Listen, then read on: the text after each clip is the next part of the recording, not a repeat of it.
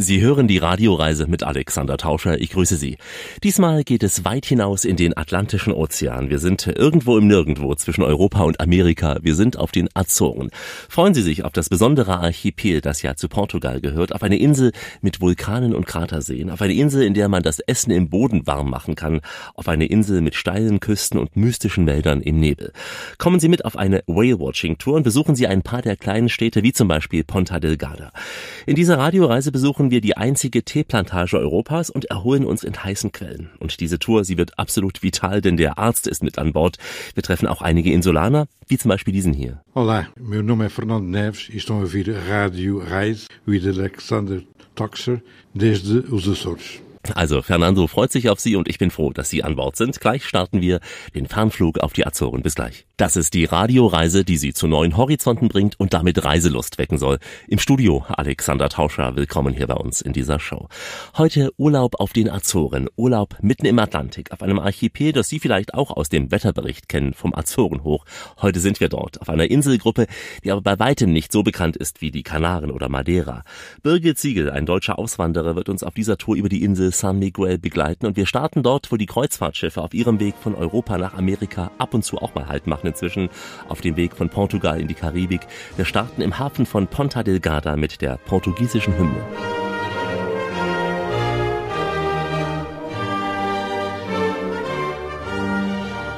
Also hier unten am Hafen, da flattert die azorianische Flagge. Die ist links weiß und die rechte Hälfte ist dunkelblau. Das sind auch die Farben der autonomen Region der Azoren. In der Mitte der Flagge ist der Habicht, also ein goldener Vogel. Azor bedeutet Habicht, ne? daher der Name Azoren. Und der Habicht ist auch immer auf den Flaggen und oft auf den Stadtwappen zu finden. Im Halbkreis oben Oberhalb des Habichts sind dann die neuen Sterne für die neuen Inseln der Azoren und ganz oben rechts in der Ecke das Wappen der portugiesischen Republik, um eben zu zeigen, dass die Azoren trotz ihres speziellen politischen Statuses immer noch zum portugiesischen Territorium gehören. Habicht ist ein Vogel, der hier sehr oft auftaucht? Oder? Eben eigentlich nicht, denn auf den Azoren den einzigen Raubvogel, den wir haben, ist der Bussard. Habicht hat es nie gegeben. Jetzt gibt es drei Erklärungen für die Namensgebung der Azoren. Einmal, dass sie die Vögel verwechselt haben. Zweite Version wäre das der Gonzalo Velho Cabral, der Herr hier auf dem Standbild. Der kam aus dem Habichtsgebirge und hat die ersten großen Schwung an Siedlern hierher gebracht und auch nach Santa Maria auf die Nachbarinsel. Er hat eine Habichtsmadonna verehrt und hat wohl auch eine Figur hier mit hergebracht. Maria du Azur, also die Maria der Habichte. Und deswegen hieß vielleicht die erste Insel dann, die man entdeckt hat, Santa Maria und die Azoren eben nach den Habichten. Dritte Version wäre, dass es aus dem Italienischen kommt, denn bereits vor die Portugiesen die Azoren entdeckt haben, waren die auf italienischen Seekarten verzeichnet. Und da hießen sie die Isole Azzurre, ne, die blauen Inseln. Und wenn man Azzurro vom Italienischen ein bisschen risch, risch portugiesisch ausspricht, dann wäre man vielleicht bei Azoren, Azorisch. Ne? Das sind die drei Theorien, Sie können sich eine aussuchen. Und damit haben wir den Bogen gespannt von der portugiesischen Hymne zur Hymne der Azoren, denn die Azoren gehören zwar zu Portugal, sind aber autonomes und sehr stolzes Gebiet. Wenn Sie auf dem Atlas mal schauen wollen, wo denn die Azoren liegen, so etwa 1500 Kilometer westlich von Portugal und mehr als 4000 Kilometer östlich der USA. Ja, da sind sie, die Azoren. Inzwischen entdecken Kreuzfahrer, Wanderurlauber immer stärker die Azoren. Wann die Inseln erstmals entdeckt wurden, weiß man nicht ganz genau. Auf Seekarten des 14. Jahrhunderts sind sie jedenfalls schon zum ersten Mal aufgezeichnet gewesen wahrscheinlich von Seefahrern auf der Rückreise von den Kanaren. Offiziell, offiziell wurden die Azoren 1427 von Diego de Silves im Auftrag von Heinrich dem Seefahrer angesteuert und dann eben für Portugal erobert. Die Besiedlung und Entdeckung der Azoren ging von Ost nach West. Also zuerst Santa Maria entdeckt und besiedelt, dann San Miguel und dann ging es weiter mit Zentralgruppe und erst fast 35 Jahre später dann die Westgruppe mit Florisch und Korb. Die erste Inselhauptstadt von São Miguel war nicht Ponta Delgada, sondern Villa Franca. Das ist ungefähr noch 25 Kilometer weiter östlich. 1522 gab es dann ein riesiges Erdbeben. In Villa Franca war so ziemlich alles kaputt.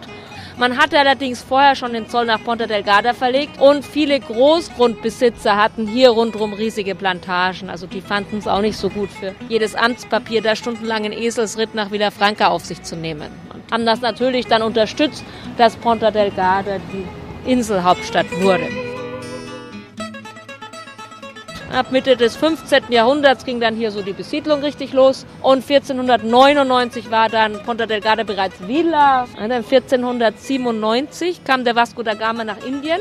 Dann kam natürlich wahnsinnig viel Geld ins Land. Man hat damit Genua und Venedig ausgestochen und die ganzen Zwischenhändler, die vorher den Gewürzhandel monopolisiert haben. Und so hatten dann die Portugiesen, was natürlich wiederum Piraten angezogen hat. Allerdings haben es damals die Portugiesen auch schon geschafft, das Geld immer auszugeben. Ne? Also egal, ob Gewürze aus Indien kamen, ob Gold später im 18. Jahrhundert aus Brasilien, dann unter Johannes V. wurden immer riesige Bauten, ne? riesige Klösterbauten, Paläste, Kirchen. Und dann, auch wie hier in der Hauptkirche, hat man die ganzen Kirchen barockisiert. Die Kirche hat ja von Anfang an große Rolle gespielt, also gleich mit den ersten Siedlern kam immer gleich Franziskanermönche mit, Pfarrer. Das Erste, was man immer gemacht hat, wenn man Land kam, war gleich die Messe lesen zu lassen. Es geht hier gerade die Glocke von der Sebastianskirche. Das sind sie, die Glocken der Sebastianskirche aus dem 17. Jahrhundert. Die Sebastianskirche in Ponta Delgada mit den noch erhaltenen Schnitzereien, den bunten Kacheln und kaum zu übersehen, denn diese Kirche ist die einzige in Ponta Delgada mit einer Kirchturmuhr. Jetzt stehen wir hier vor dem Grassa-Kloster. Das war ein Augustinerkloster früher. Ähm, als dann äh, der Liberalismus nach Portugal kam, das war ungefähr ab 1830, da hat sich also in der Monarchie sehr viel geändert wurden die Rechte der Adligen beschränkt und es gab dann Religionsfreiheit in Portugal. Und dem Zuge hat man die Klöster aufgelöst. Entweder gleich aufgelöst oder wenn der letzte Mönch oder die letzte Nonne gestorben war, dann ging das an den Staat oder an die Krone damals. Und die Monarchie, die hat dann diese Gebäude entweder selber genutzt, das Gericht reingemacht, irgendwelche Verwaltungsorgane oder hat die verkauft. Und in diesem Fall hat man den hinteren Teil, den ehemaligen Kreuzgang, genutzt, um die Markthalle reinzumachen. In genau diese Markthalle gehen wir später noch und erleben einen stark riechenden Käse und die Ananas. Nicht aus Caracas, sondern die von den Azoren. Die gibt's auch vergoren. Dann gleich in der Radioreise. Auf Reisen gleichen wir einem Film, der belichtet wird. Entwickeln wird ihn die Erinnerung. In diesem Sinne machen wir heute schöne Fotos von den Azoren. Die Radioreise mit Alexander Tauscher ist hier. Grüße Sie unterwegs auf diesem Archipel, auf einer der Inseln, auf São Miguel. Und wir entdecken die Hauptstadt Ponta Delgada mit Fernando Neves, der aus seiner ehemaligen Schule ein Hotel geschaffen hat. Hotel do Colégio was a school before, and when I was five years old, it was my school. I learned to write and to read here. Das Gebäude war früher eine Schule. Als ich fünf Jahre alt war, bin ich hier eingeschult worden. Hier habe ich Lesen und Schreiben gelernt. Daher auch der Name Hotel de Colegio, weil es eben ein College war, eine Privatschule. Dann wurde die Schule irgendwann geschlossen. Ich kaufte das Gebäude und baute es zum Hotel aus. Auch mit dem Schwerpunkt Musik, denn es war ja auch ein Konservatorium mit Schulmusik. It was also the conservatory, school music. Man muss dazu sagen, so ein Vier-Sterne-Stadthotel in Ponta Delgada kann man überhaupt nicht mit unserem Standard gleichsetzen. Das sind die Vier-Sterne-Landeskategorie. Aber so ein Stadthotel ist sehr gut, wenn man das Nachtleben erleben will, wenn man gut essen gehen will. Our uh, traditional. Is the way of, of use our ingredients, our rich ingredients, our fish, Die traditionelle Küche besteht aus unseren Zutaten, die wir hier haben. Das ist der Fisch und das wirklich gute Rindfleisch. Das Ganze präsentieren wir hier sehr modern. Auf den Azoren, da wird die traditionelle Küche genauso gepflegt wie die internationale. The, the, the traditional and international cuisine. We have a lot of milk and cheese, very good cheese and very good milk. And here you can find good. Wir haben auch viel Milch und Käse, sehr guten Käse.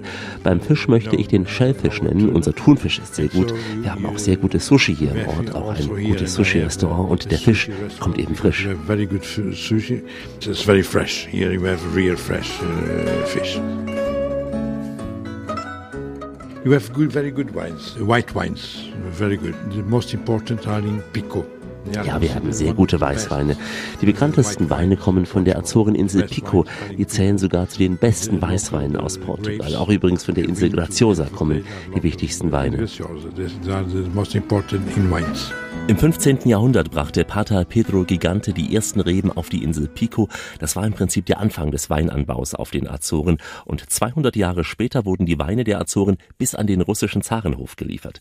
Der Weinanbau auf den Azoren, der geht nur mit viel Arbeit und besonders besonderem Schutz, denn wegen der zeitweise starken Winde sowie auch zum Schutz vor dem Meeressalz sind die Parzellen oft mit Mauern aus Lavasteinen umgeben. Und es gibt auch gerade in Ponta Delgada einige Weinlokale, abends zum Teil auch mit Live-Musik. Und inzwischen landen ja auf den Azoren auch etliche Billigfluglinien und äh, bringen junge Leute hier in die Stadt. Und die wollen ja abends auch was Schönes erleben, auch gern mit Wein.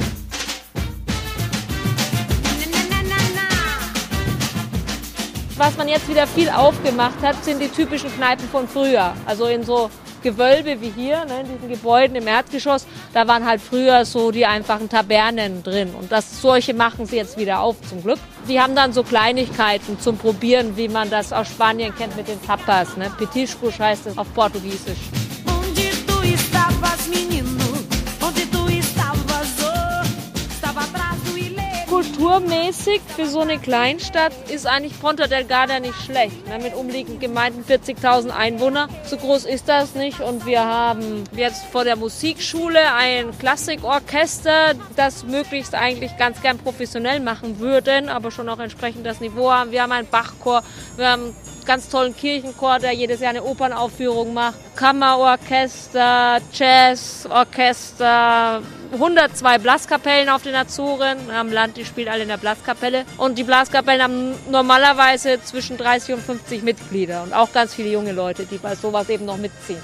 Weil hier gibt es halt nicht so viel Freizeitaktivitäten oder teurere Freizeitaktivitäten können sich eben viele Eltern nicht leisten. Und hier gibt es entweder städtische Musikschule oder ansonsten in der Blaskapelle ist der Unterricht umsonst und man kriegt auch das Instrument gestellt. Also hat dann jedes Kind Möglichkeit, irgendwie Musik zu lernen.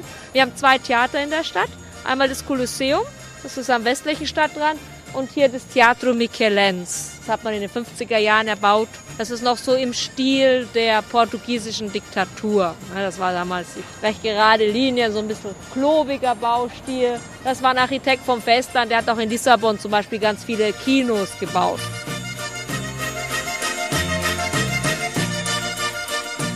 Blasmusik, ist das dann so portugiesische Märsche oder was? Ja, teilweise auch, teilweise ein bisschen religiös angehaucht. Also die gehen natürlich auch in den ganzen religiösen Prozessionen mit. Hier sind ja fast alle katholisch auf den Azoren. Und dann gibt es zum Beispiel zu den Heiliggeistfesten gibt es den Heiliggeistmarsch. Es gibt zum Santo Cristo Fest den Santo Cristo Marsch. Der wird natürlich immer mitgespielt und in der Prozession spielen natürlich etwas getrageneres. Und ansonsten, wenn dann abends noch ein Konzert ist am Platz, dann eher Unterhaltungsmusik oder manchmal auch Rock oder Pop mal in dem Konzert, dann auf das Kapelle umgeschrieben. Also so alles querbeet eigentlich. Bekannte Persönlichkeiten aus der Musikwelt haben die Azoren kaum hervorgebracht.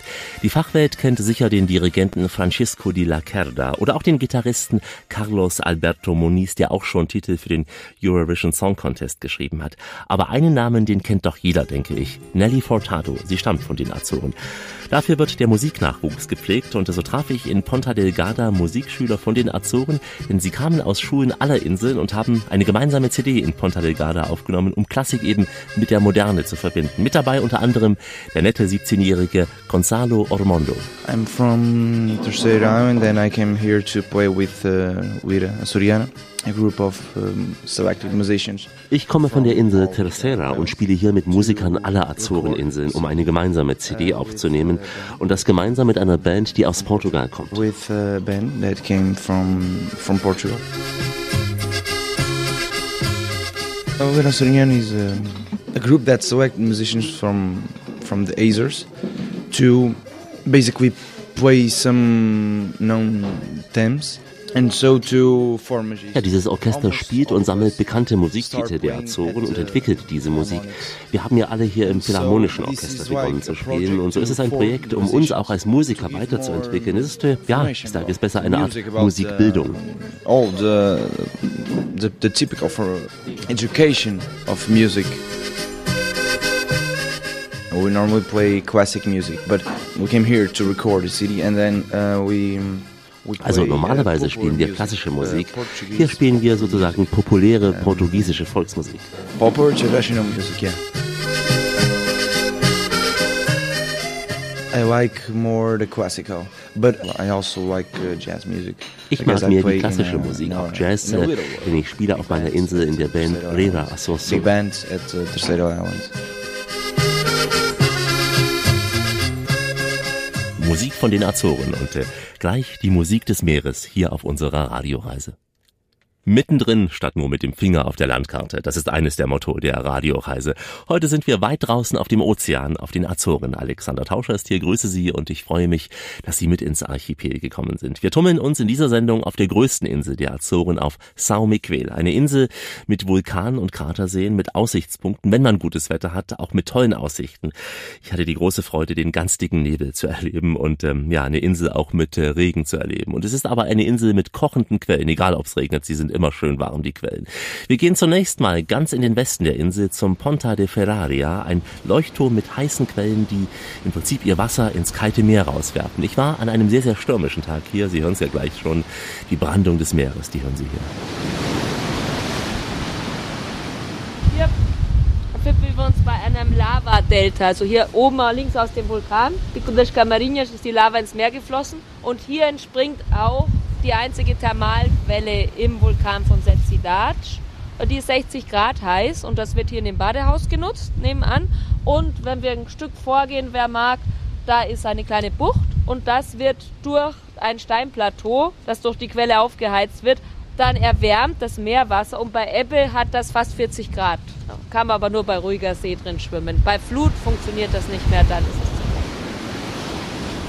Dieses Badehaus gab es schon lange also schon zu Diktaturzeiten kamen die Leute hierher. Damals ging das über die normale schadliche Krankenversorgung und da erzählen die Leute, dass Leute oft beim Esel hierher gebracht worden sind, die eben Gelenkerkrankungen hatten.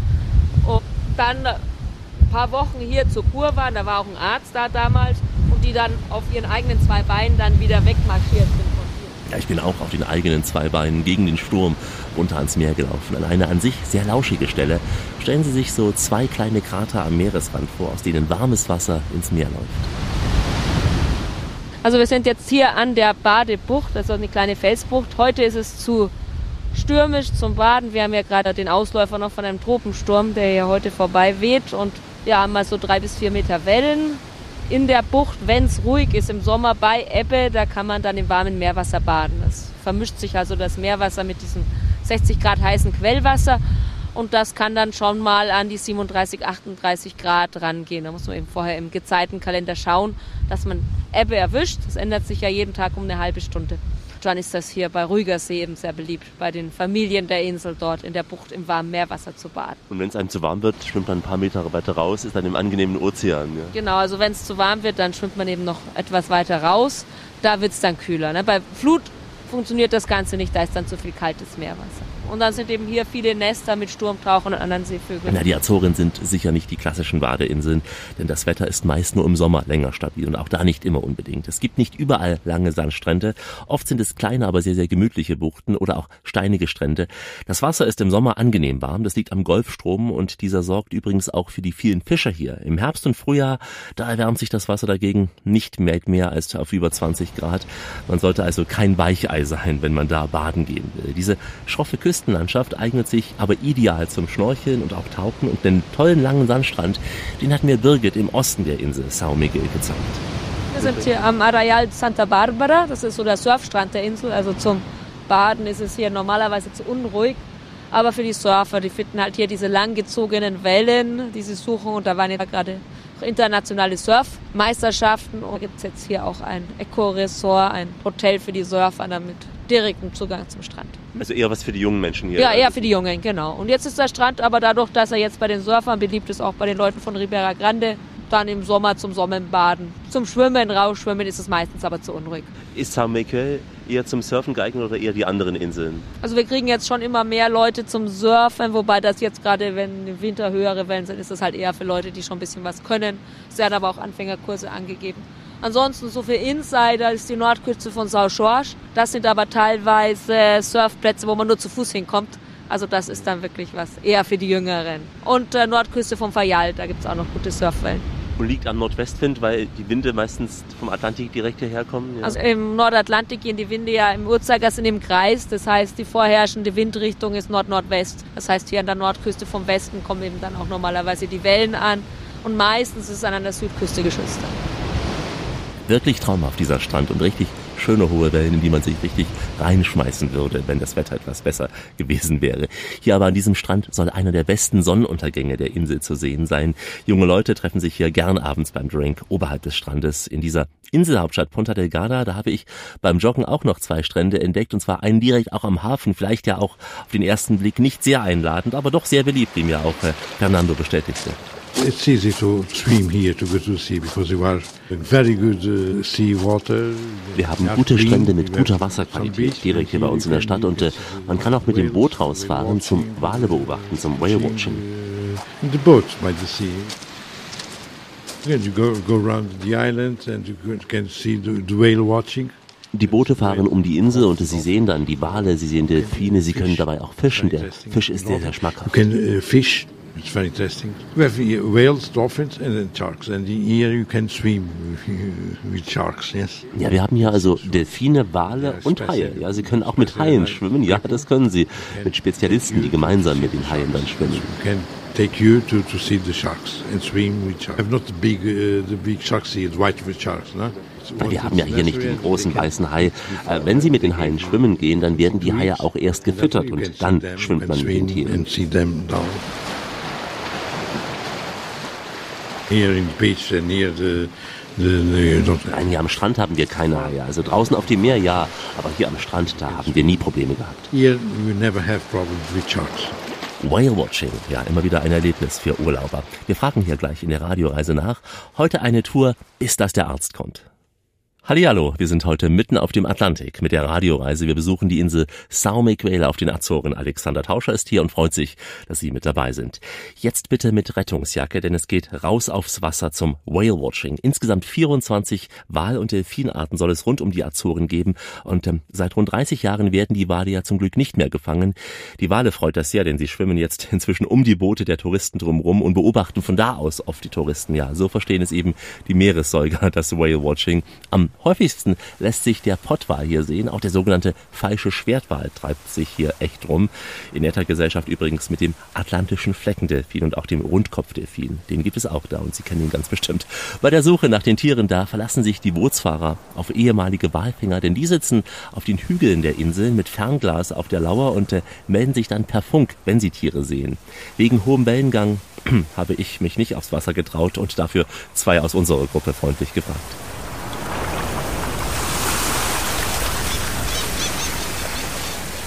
Eine sehr schöne Fahrt. War viel zu sehen. Delfine, drei Finnwale haben wir gesehen und eine Schildkröte.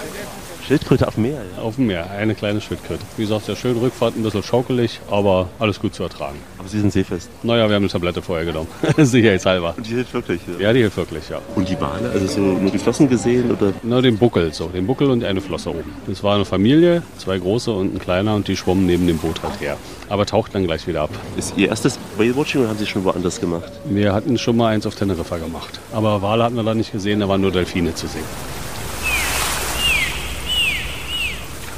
Finnwale. Die waren aber nur an ihren Fontänen zu erkennen, an ihren Rückenflossen. Letztlich kam auch ein Frachtschiff, das die, glaube ich, verscheucht hat. Also das war halt zu nah dran, dann sind die abgehauen. Und die können wohl 45 Stundenkilometer schwimmen und sind dann auch sehr schnell, schnell weg. Sind die so gesprungen, wie man sich vorstellt, Nein, gar Wasser? nicht, gar nicht. Die Delfine schon, ja, ein bisschen mal rausgekommen, aber die, die Wale, eigentlich die Fontäne und vielleicht mal ein Körperteil, die springen da nicht raus. Das sind die Bilder, da müssten wahrscheinlich die Fotografen ewig drauf warten. Wart ihr weit von der Küste weg gewesen? Wir sind nur die ganze Insel lang, bis zum anderen Ende. Wahnsinn. Also die Frage vom Seefesten her, also ich bin da Also nicht. ich habe jetzt ja irgendwie was eingenommen, okay, aber sonst würde ich sagen, einigen war seekrank, ja, aber das Schiff hat halt kein Buch, der Katamaran, deswegen schwankt es halt schon ziemlich. Wahrscheinlich eher, wenn es steht, dann schwankt er. Ja, das schwankt super. Aber so vom Erlebnis her. War okay, war super. Würde ich wieder machen. Dieser Mann ist nicht irgendein Tourist, es ist Dr. Michael Kumbarski, der Arzt, der Reisegruppen oft begleitet, hier für den Veranstalter Tour Vital auf den Azoren unterwegs. Tour Vital, ein Spezialist für diese Art des Reisens, nach dem Motto, nicht ohne meinen Doktor.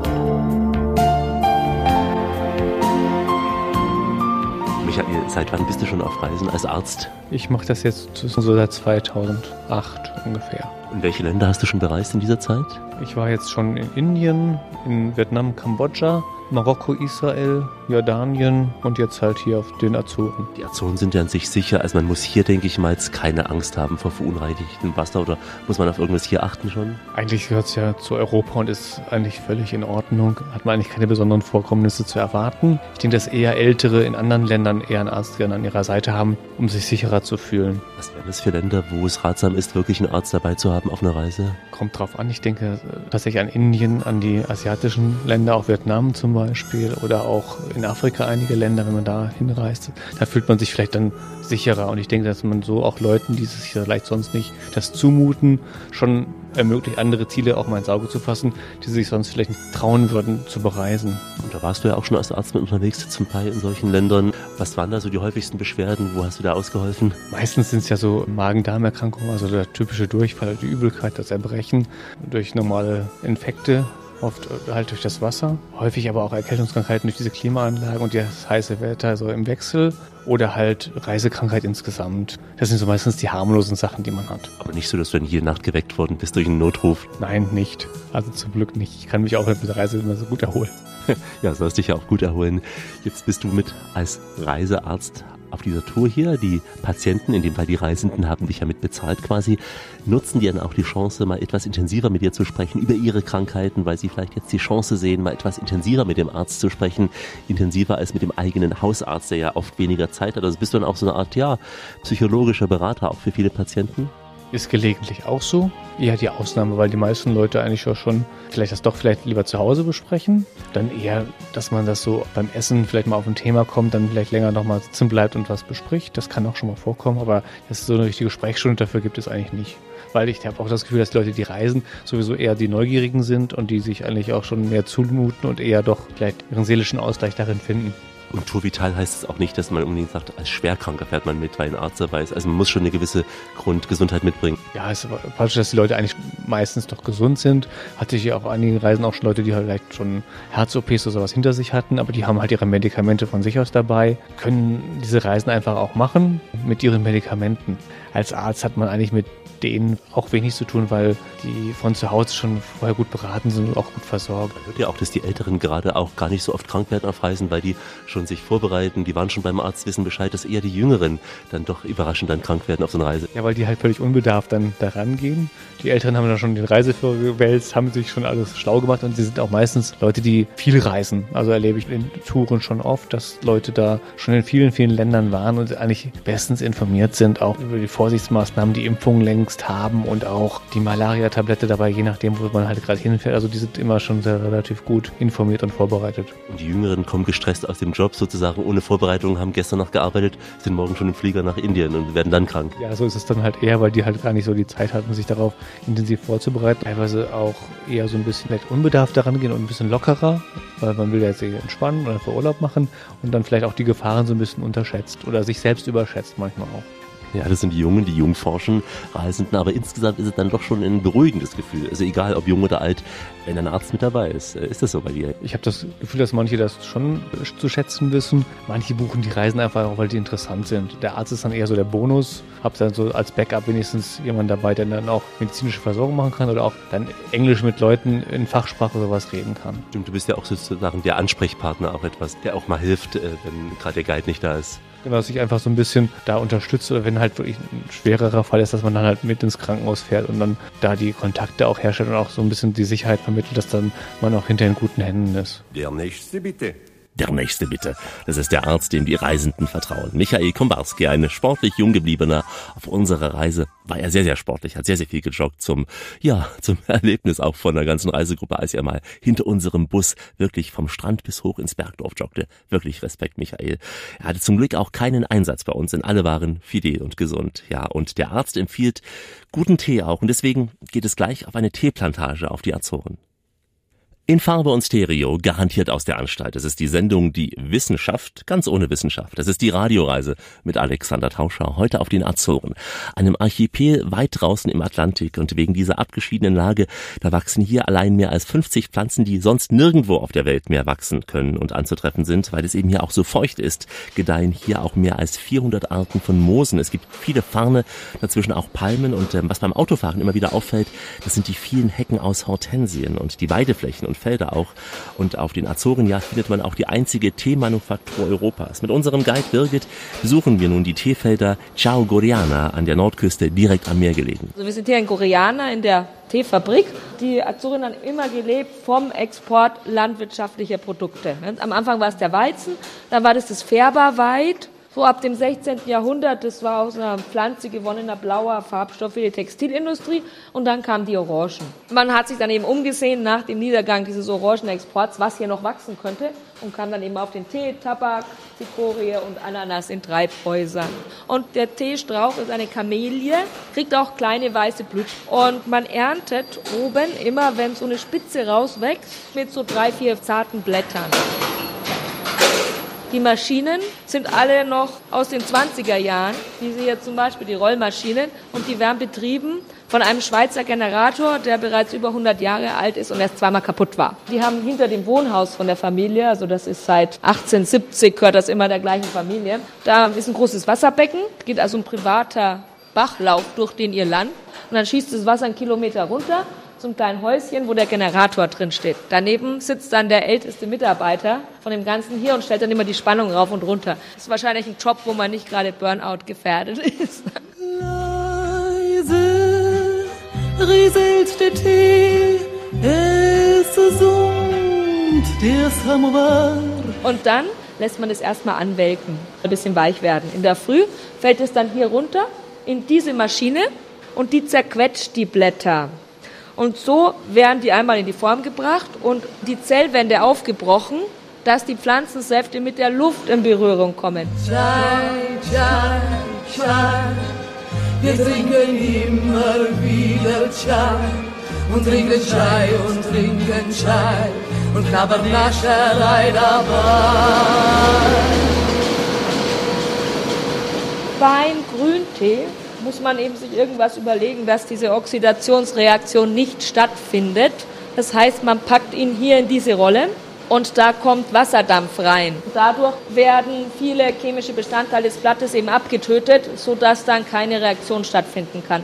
Beim Schwarze gibt es drei verschiedene. Also oben das kleine Blatt, das mittlere und das große Blatt.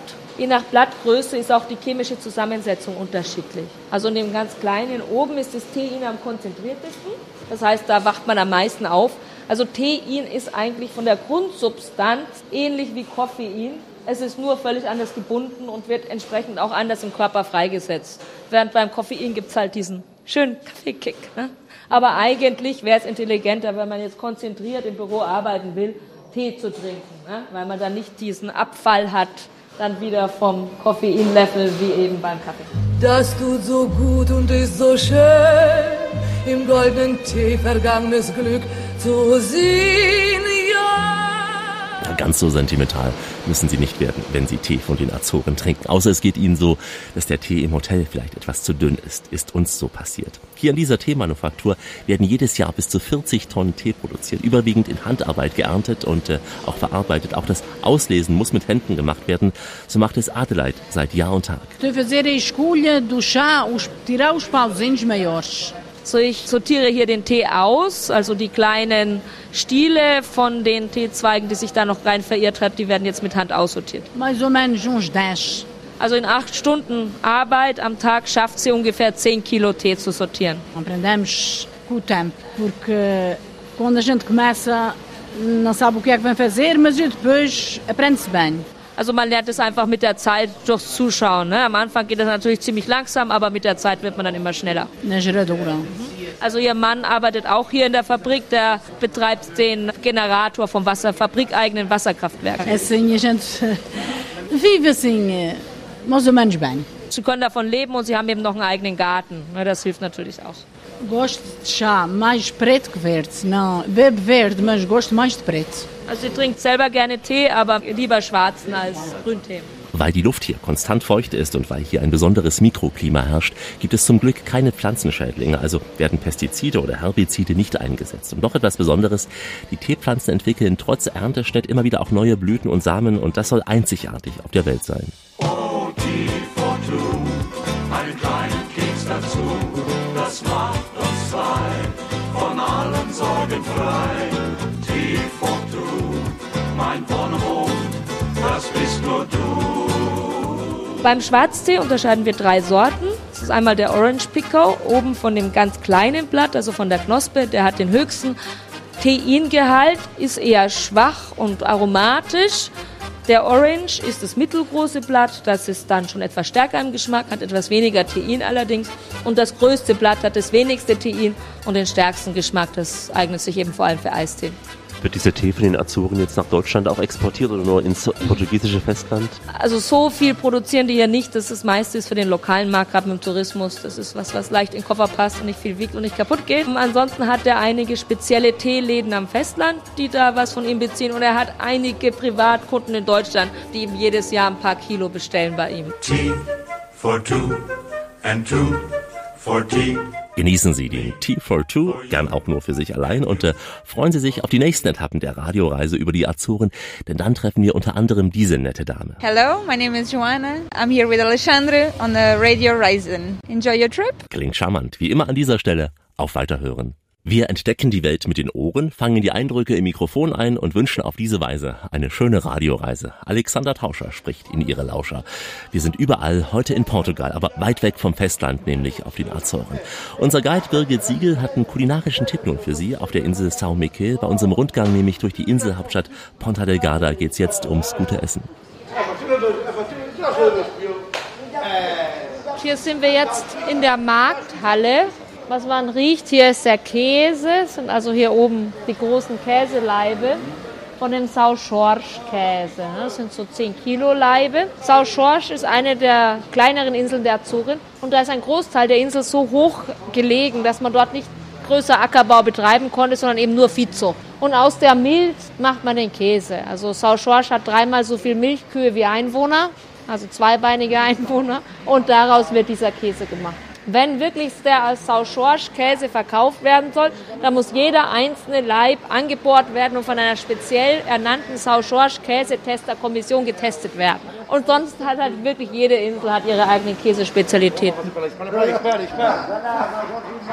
dann haben wir hier an den Städten natürlich überall die Azoren-Ananas, das ist die Sweet Cayenne, die man hier anbaut. Nicht so extrem süß, aber mit ganz, ganz feinem Aroma. Die wird in Treibhäusern angebaut. Also Samstagvormittag ist natürlich der beste Tag für Markt. Da kommen die Bauern auch noch, verkaufen Sachen direkt. Die Insel São Miguel ist auf den Azoren die Heimat der Ananas und ich empfehle Ihnen diese Früchte zum Dessert vor allem, wenn Sie mal im Hotel sind. Die Früchte sind äußerst süß und eigentlich viel gesünder als jeder süße Kuchen, der Ihnen dort gern mal zum Nachtisch serviert und angeboten wird. Die meisten Ananasplantagen befinden sich im Süden der Insel, so um Faya de Bexo, auch um Lagua oder Villa Franco de Campo. Meistens sieht man auch schon die Gewächshäuser bereits von weitem, denn jedenfalls im Sommer sind sie meistens auch weiß angestrichen zum Schutz vor zu starker Sonne. Kann man sich gar nicht vorstellen, als ich dort so viel Regen erlebt hatte aber im Sommer gibt's ja sehr, sehr viel Sonne da und im Herbst wird die Farbe wieder abgewaschen. Als ich da war, da hat eben der strömende Regen das bereits schon längst getan. Ananas,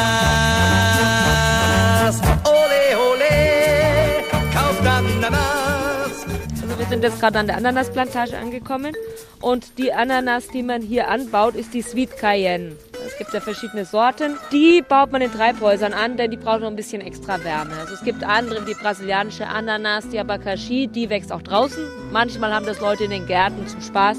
Aber in der Regel, die man so kommerziell anbaut, wie Sweet Cayenne, das wird in Treibhäusern angebaut. Von der Knolle bis zur fertigen Frucht dauert das zwei Jahre. Danach könnte man zwar warten, bis sie wieder austreibt, aber das würde zu lange dauern. Also züchtet man die Pflanzen komplett von Anfang an und dazu behält man den Strunk zwischen Pflanze und dem Wurzelwerk. Die Azoren-Ananas ist eigentlich fast ein Bioprodukt, denn wir müssen nicht düngen, zumindest nicht mit Kunstdünger und auch in der Regel kaum spritzen. Man macht noch eine Sache mit dieser Ananas, bevor die die Blüten ansetzt, dann werden die Gewächshäuser beräuchert. Also man stellt in den Gewächshäusern irgendwie alte Milchkannen oder Blecheimer auf und brennt darin irgendwas ab, was möglichst viel Rauch erzeugt. Und zwar so, dass das ganze Gewächshaus eine Woche lang mit Rauch gefüllt ist. Dadurch entsteht einmal Kohlenmonoxid, das stoppt das Wachstum von den Blättern und es reichert sich in der Pflanze durch den Rauch Ethylen an. Und Ethylen ist ein Pflanzenhormon und das ist zuständig für Reife und Blüte. Ole, ole, Ole ole, ein Hoch auf die Ananas von den Azoren. Die bekannteste Plantage ist übrigens die von Dr. Aruda in Faya de Bexo, etwas nördlich von Ponta Delgada gelegen. Dort hat mich Birgit übers Gelände geführt und äh, man kann natürlich gleich vor Ort Ananas kaufen und Bonbons, Marmelade, auch Liköre aus Ananas, allerdings auch dann dort zu Touristenpreisen. Also aus der Ananas macht man einmal Marmelade oder Likör, aber das meiste wird als frische Früchte verkauft. Und angefangen hat man das dadurch, dass äh, das Orangengeschäft da niederlag. Von 1750 bis 1850 war das Riesengeschäft auf den Azoren Orangenexport nach England. Da waren also die ganze Südküste waren riesige Orangenplantagen, auch diese tollen Paläste, die man in der Stadt sieht. Dann hat man sich da drei Generationen lang schön auf diesem Geschäft ausgeruht, zumindest die Oberschicht. Und dann wurden auf einmal innerhalb von zehn Jahren hat man eine Wurzelfäule und die Schildlaus eingeführt und die Orangenbäume waren alle kaputt. Gleichzeitig hat Südspanien das große Plantagen aufgebaut. Das war billigere Konkurrenz. Und dann kam man eben auf den Tee, Ananas in Treibhäusern und Tabak. Deswegen rauchen auch ganz viele Insulaner dort, äh, ganz zum Ärger ihrer Hausärzte. Zigaretten sind nämlich vergleichsweise günstig, aber zu diesem Konsum will ich Sie überhaupt nicht ermuntern, meine Damen und Herren. Bei uns geht's gleich um rauchendes Essen, ein Mittagessen aus dem Rauch unserer Erde. Auf den Azoren, gleich hier bei uns in der Radioreise. Hier ist Alexander Tauscher, grüße Sie, unterwegs zu den schönsten Orten dieser Welt in der Radioreise. Nach dem Motto, der Reisende von heute kennt die Bars und den Strand, er kennt Hotels und die Reiseleute, aber nicht das Land. Deswegen geht es bei uns um Land und Leute, auch heute in dieser Show.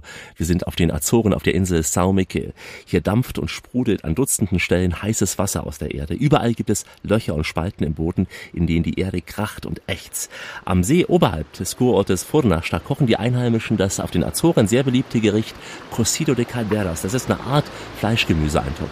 Wir sind jetzt hier am Hauptfumarolenfeld von Furnas. Es sind also jetzt überall Heißwasserquellen in diesem Areal, die entspringen und fumarolen.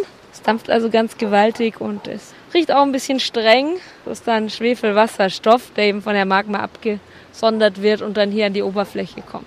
Sowas ist in der Regel typisch für einen Vulkan, der eher schon in der Endphase ist. Also von den noch aktiven Vulkanen ist das hier mit 750.000 Jahren das älteste auf der Insel. Und da kann man eben auch drin kochen, in dieser heißen Vulkanerde, die durch die Fumarolen aufgeheizt wird. Und dann kann man das sechs Stunden später wieder abholen. Und früher haben sich das die Korbflechter zu Nutzen gemacht, weil man die Weidenruten ganz gut hier kochen konnte. Und dann waren die Körbe länger haltbar, wenn man die nicht in kaltes Wasser gelegt hat, sondern gekocht. Das heißt, es wird nicht vorgekocht, man kocht das wirklich alles hier.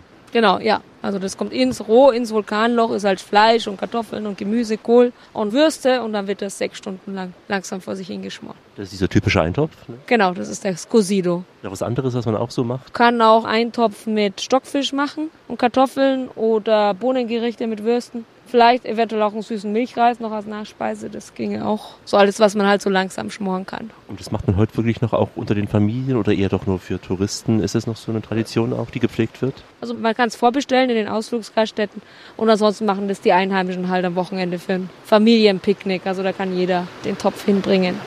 Es riecht ja, wirklich zum Teil sehr streng an diesen dampfigen Erdlöchern. Da hat man nicht sofort Appetit, aber als dann später mittags die schweren Töpfe mit Eisenstangen aus den dampfenden Erdlöchern gehoben wurden, bin ich ins Restaurant gegangen, das brechend voll war durch die vielen Einheimischen und Touristen. Also wir sind jetzt hier im Tonis Restaurant essen das Cosido, also dieser Vulkantopf. Das sind jetzt also drin Rindfleisch, Hühnchen und Schweinefleisch. Dann die Chorizo-Wurst, so ein scharfes Salami. Es ist Blutwurst und verschiedene Kohlsorten, Kartoffeln, Taro-Wurzel, Süßkartoffeln, Karotten. Das war alles in dem Topf. Und das ist jetzt hier auf Platten, wird das aufgetischt. Aber eben nicht als Eintopf, sondern als trockenes sozusagen Element. Ja. Da ist auch ungefähr ein Drittel von dem Topf ist dann Kochwasser. Ne? Es kommt also kein Wasser in den Topf, aber ein Drittel. Da kann man noch eine Suppe draus machen, wenn man möchte. Ist es so ab des Sonntagsessen, weil es sehr deftig ist? Genau, das ist so das normale portugiesische Sonntagsessen. Das kann man also auch im Ofen zubereiten. Es muss nicht unbedingt im Vulkanloch sein. Und Portugiesen essen weniger mit Soße. Die haben das nicht so. In Deutschland sagen wir, ihr kippt da überall Soße übers Essen. Ne?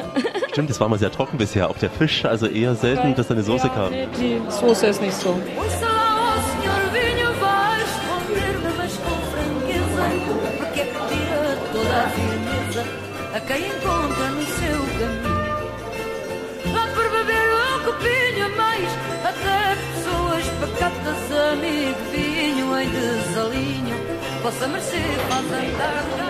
Das Vulkanessen, wie hat's geschmeckt? Ja, nicht schlecht. Es war von allem was dabei. Einiges war ein bisschen nüchtern, anderes wieder ein bisschen schärfer. Aber wenn man es gut gemischt hat, konnte man gut was essen. Die Wurzel war sehr interessant, der Kohl war gut zubereitet. Wie gesagt, man hätte vielleicht einige Sachen so in Schinken vielleicht einwickeln können, dass er ein bisschen würziger wäre oder so. Aber ich denke, naja, man hört es ja, es scheint hier sehr gut anzukommen. Also es hat nicht schlecht geschmeckt. Ja, hat mir gut geschmeckt. Also hätte wärmer sein können. Also mir ist mal warmes Essen ein bisschen lieber, aber ansonsten, wenn es traditionell so ist, wird wahrscheinlich früher aus Zeitersparnisgründen, denke ich mal, auch ähm, dadurch entstanden sein. Sie vielleicht früh morgens die Töpfe da in diese Lavazeug gestellt haben und sind die aufs Feld gegangen. Dann kamen die wieder mal fertig. Zu Beginn sieht es sehr deftig aus, nicht so appetitlich, aber dann geht's ja. Ich denke, ich also, fand es jetzt mal interessant, war, war lecker. Okay. Es ist schon ziemlich deftig, dieses Vulkanessen, obwohl nicht zu fettig, aber doch Fleisch und Wurst im Prinzip pur. Nicht ganz so geschmackvoll, aber das lag ja gut im Magen bei uns. Da hilft dann vielleicht ein Likör von der Insel. Die Verkäuferin Anna-Luisa hat ein paar Empfehlungen in puncto Liköre. Um licor de maracujá, um, um licor de amora, um de ananás, um licor de leite e um licor de tangerina. Um creme de natas, um licor de arroz doce, temos também um de chocolate, Es gibt ja verschiedene Schnäpse und äh, auch Brandy-Versionen mit äh, Likör. Also gibt es den Maracuja-Brandy und den Passionsfrucht-Brandy und sonst bei den Likören die berühmtesten ist eigentlich der Ananas-Likör und der Passionsfruchtslikör. Dann haben wir sowas ähnliches wie Baileys, also Sahne-Liköre, auch mit der Geschmacksrichtung süßer Milchreis, was eine beliebte Nachspeise ist in Portugal. Dann gibt es den Milchlikör, der ist traditionell zu Weihnachten und Anislikör und dann natürlich noch verschiedene Brandys. Guardante da Gold, temos muita variedade. O momento mais doce tinha vida Foi quando manhã me acrediu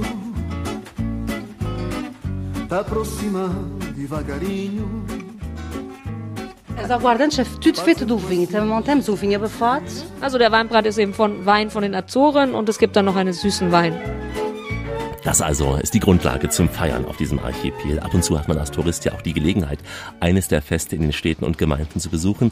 Diese Feste werden häufig von den Musikvereinen begleitet. Das betrifft nicht nur die Musik, sondern auch Tanz und die Trachten. Und als ich im Ort Ribera Grande war, da zogen dort hunderte Schüler festlich angezogen auf einen Platz. Dort spielte eine große Kapelle und es versammelten sich viele Menschen in Tracht zum Tanzen, auch zum Herumalbern. Man feierte hier den, Zitat, Tag der geistigen Gesundheit, wie mir Victoria sagt. We are making a happiness fair. Is to celebrate the mental health uh, day. Wir feiern hier ein Fest zu Ehren des Mental Health Days. Wir feiern das mit viel Freude. Etwa 500 Schüler sind gekommen. Wir feiern das jedes Jahr an einem anderen Ort. About 500 children, and each year we make in the city uh, that is different. We have facial, painting, balloons, Nun, wir bemalen hier Gesichter, wir blasen Luftballone auf, wir hören Musik, wir machen technische Experimente. Wir erwarten auch noch ältere Menschen, die später kommen werden. or older, but didn't came yet, but they will come. Der Tag der geistigen Gesundheit auf den Azoren. Auch wir halten Ihren Geist gesund, meine Damen und Herren, mit unserer geistreichen Radioreise. In Farbe und Stereo, garantiert aus der Anstalt, mit privat geprüfter Qualität. Darauf können Sie sich verlassen, wenn Sie uns einschalten. Die Radioreise mit Alexander Tauscher, grüße Sie. Wir sind heute auf der Azoreninsel São Miquel und äh, fahren nun ins Hochland. Als ich dort war, da hingen die Berge in dicken Nebelschwaden, aber deutlich zu sehen waren große Farnwälder und ganze Haine aus Sicheltannen, die säumen die Serpentinstraße hinauf zur Vista do Rei. Das ist der Königsblick von São Miquel. Hier sieht man bei gutem Wetter, Betonung liegt bei gutem Wetter, und das soll ja so an ja, zwei Drittel aller Tage möglich sein, über die beiden schönsten Kraterseen der Azoren. Diese Seen, die liegen in einer Caldera. Das ist ein Krater, der einen Umfang von fast zwölf Kilometer hat. Der eine See schimmert blau, der andere grün. Das ist märchenhaft, genauso auch wie die Legenden, die sich die Azorer gern erzählen. Johanna Raposo. Many, many years ago, there was a princess and a shepherd, and they fell in love for each other. But it was a forbidden love. Vor vielen, vielen Jahren gab es eine Prinzessin und einen Schäfer. Beide hatten sich verliebt, aber die Liebe, sie war verboten, denn der König wollte nicht, dass seine Prinzessin einen Schäfer liebt. Er verbot, dass sich beide treffen. Das haben die jungen Leute zunächst ignoriert, wie eben junge Leute sind, bis der König die Prinzessin im Turm einsperrte. Die Prinzessin, sie hatte blaue Augen, der Schäfer grüne Augen. Beide weinten so sehr und aus diesen Tränen der blauen und grünen Augen bildeten sich die beiden Seen. had green eyes, and every day they were they were crying for the forbidden love, and with their tears, green, green from the shepherd, blue from the princess, they formed the lakes.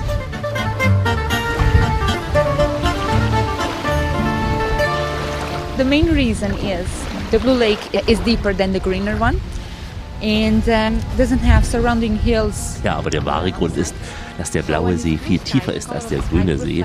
Er hat keine Berge, die ihn umgeben. Daher reflektiert bei gutem Wetter das blaue Licht des Himmels sich im Wasser. Und äh, der grüne See ist nicht so tief. Er hat mehr Algen drin und äh, mehr grüne Berge, die sich im Wasser spiegeln. So, and it has the greener surrounding hills, which turn it green.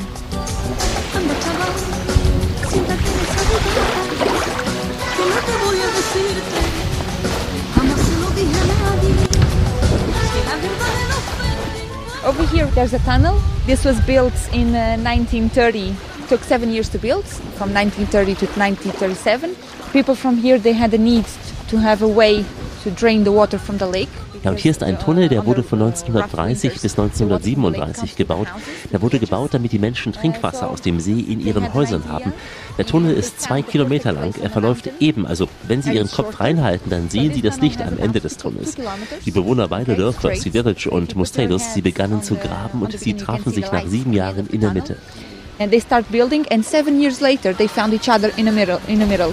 Hier am See plätschert das Wasser ganz sanft ans Ufer. Ganz anders ist es meistens im Fischerdorf Mosteros an der Nordwestküste. Ein schwarzer, feiner Sandstrand, der wird hier geschützt von einem Ensemble von Felsen im Meer, die sich zu einem Kloster mit Mönchen gruppieren. So jedenfalls sieht es aus der Ferne aus und so hat es mir Johanna auch gezeigt beim Blick aus dem Auto.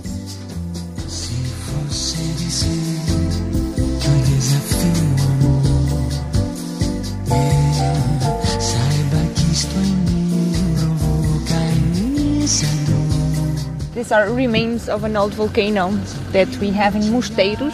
Mosteiros is called like that because of the, that big rock over there. Das sind die Überreste eines alten Vulkans in Mosteros, benannt eben nach der Silhouette der Felsen, die wie ein Kloster aussieht, diese Silhouette. Briten, die einst hier vorbeigezogen sind, die sahen nämlich diese Felsen und sagten, das ist ein Kloster im Ozean. Und die Portugiesen übersetzten das vom Englischen ins Portugiesische in Mosteros. So when the Portuguese, when they translate from English to Portuguese, was Mosteiros. Und mit dieser zarten Stimme im Ohr starten wir mit Birgit nun einen Ausflug an die Nordostküste. Den ganzen Tag sind wir mit dem Bus von einem Aussichtspunkt zum nächsten gefahren, von einem Ponte zum nächsten. Irgendwie dachten viele, sieht doch alles ähnlich aus. Sah es auch, aber jedes Mal war es sehr, sehr schön. Und mindestens, mindestens ein Fotomotiv wert. Na Praça da Figueira ou no Jardim da Estrela, num fogareiro aceso é que alarde. Wir waren erst am Salto da Farinha, kleiner Aussichtspunkt überhalb der Steilküste. Da kann man dann weit übers Meer blicken und eben auch den Wasserfall, der dort von der Steilküste fließt. An der Nordküste jetzt entlang ist sehr spektakuläre Landschaft. Da gibt es also keine Sandbuchten, da geht es ganz steil ins Meer. Und oberhalb auf der Steilküste sind dann die kleinen Dörfchen. Wir waren dann an der Ribeira dos Caldeirões. Das ist ein größerer Bach, der sich in vielen kleinen Becken, kleinen Wasserfällen bis zum Meer hin ergießt. Und direkt an der Straße ist dann ein beliebter Wasserfall fürs Fotomotiv. Und dort hat man auch so eine Mühlenanlage aus Ruinen wieder aufgebaut.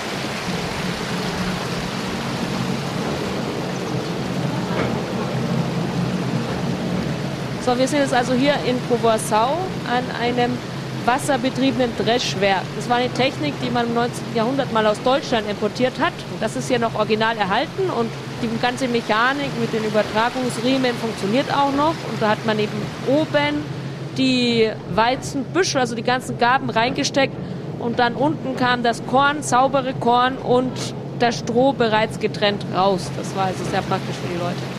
Fließt ein Bach nach unten und treibt das an. Ja, der Bach fließt unten durch. Dann macht man hier die Schleuse auf und dann treibt er ein, ein senkrechtes Mühlrad an. Also hier auf den Azoren ist es das einzige.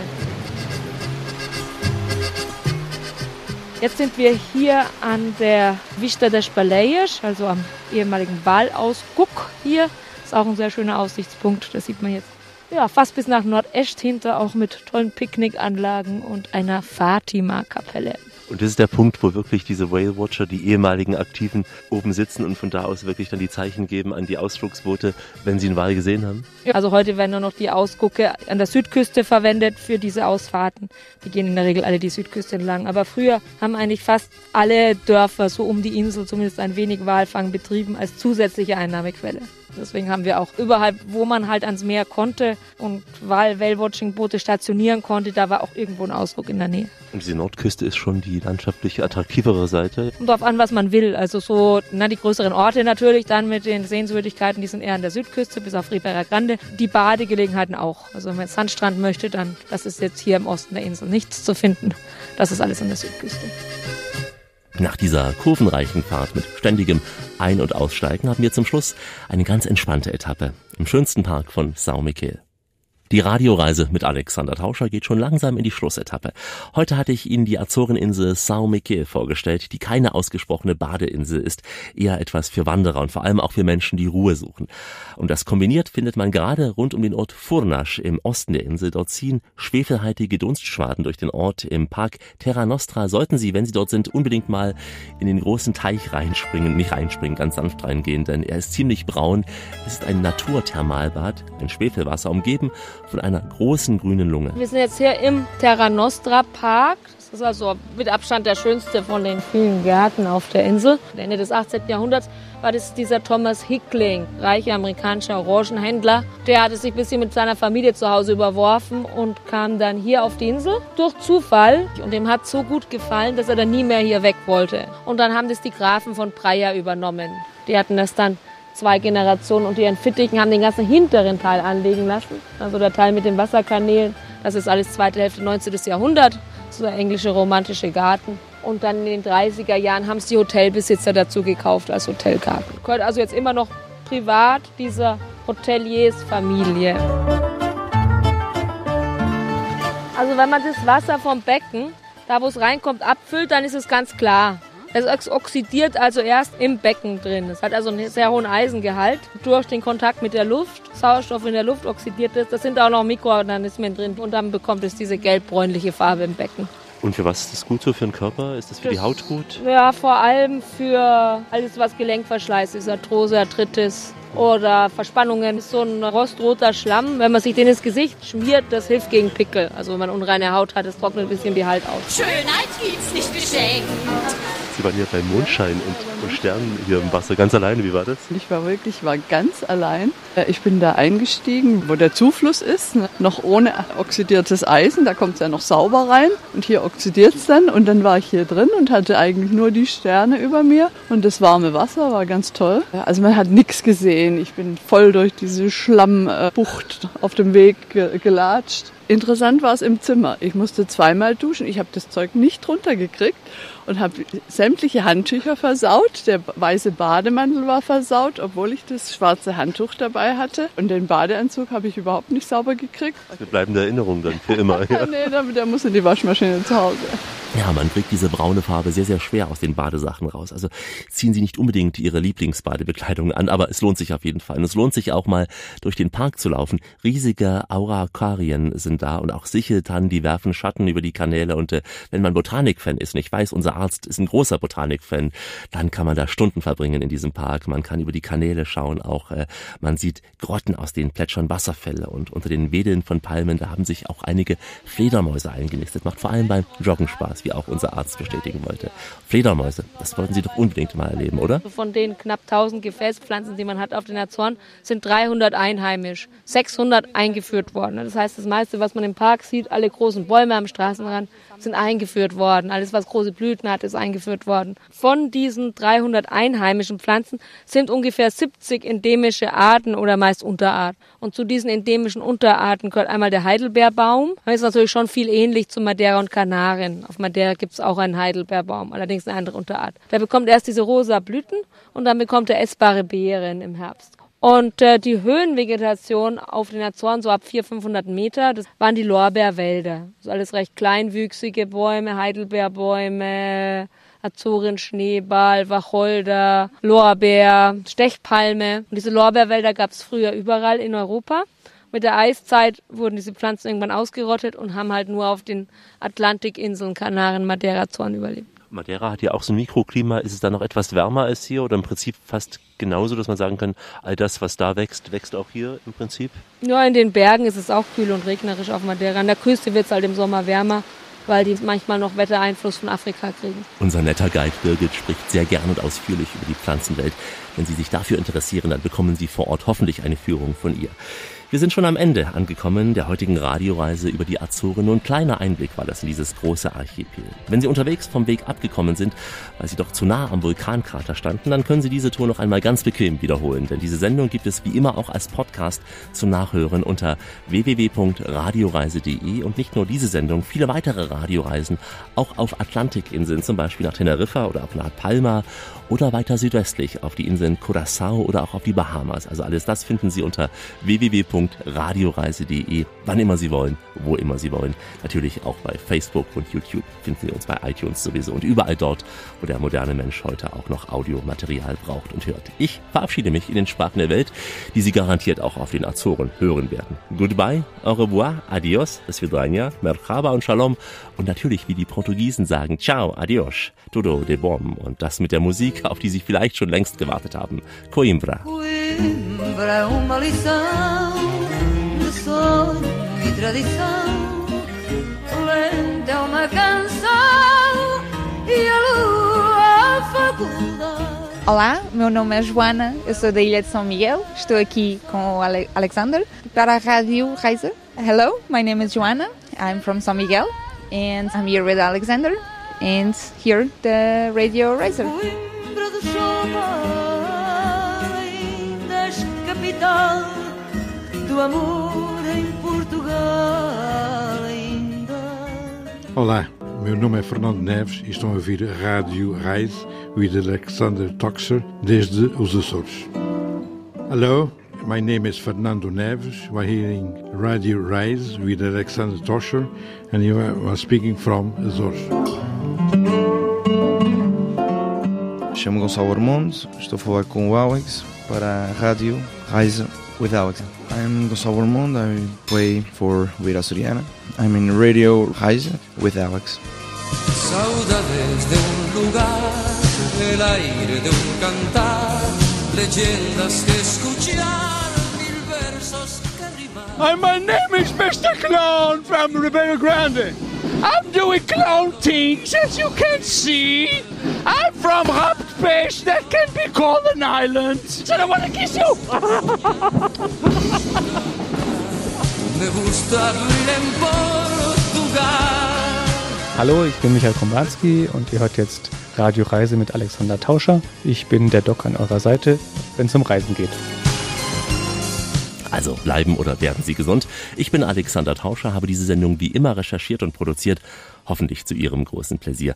Bleiben Sie auf jeden Fall schön reisefreudig, denn es gibt noch mindestens 1000 Orte in dieser Welt zu entdecken. In diesem Sinn, wie immer, bis bald.